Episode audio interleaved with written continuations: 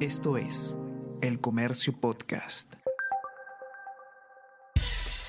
Buenos días, soy Gladys Pereira, periodista del Comercio, y estas son las noticias más importantes de hoy, jueves 4 de agosto.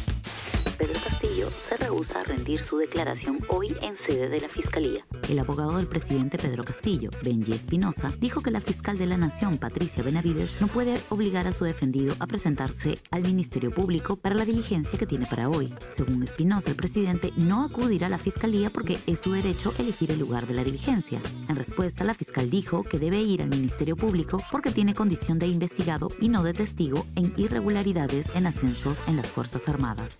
Aníbal Torres deja la PCM tras casi medio año de gestión. El jefe del gabinete ministerial, Aníbal Torres, puso ayer a disposición su cargo a pocos días de cumplir seis meses de gestión. Afirma que su decisión se debe a razones personales. Al cierre de esta edición, el sucesor de Torres sería el quinto primer ministro de la administración Castillo en poco más de 12 meses. Antes estuvieron Guido Bellido, Mirta Vázquez, Héctor Valer y Torres. Este último fue el que más tiempo duró.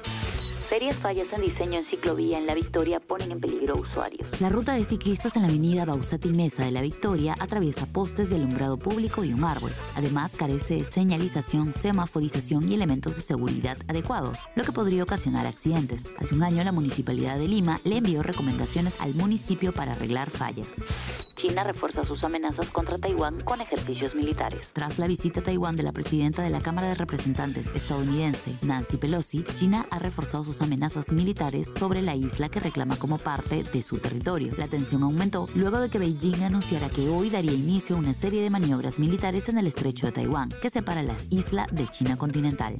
La blanca y roja ya está en manos de Juan Reynoso. Luego de haber sido capitán y emblema de la selección peruana, el ahora técnico Juan Reynoso asumió el reto de entrenar a la blanquirroja con el objetivo puesto en el Mundial del 2026. Es un sueño de vida, dijo, acompañado por el presidente de la Federación Peruana de Fútbol, Agustín Lozano, y el director general de fútbol, Juan Carlos Oblitas.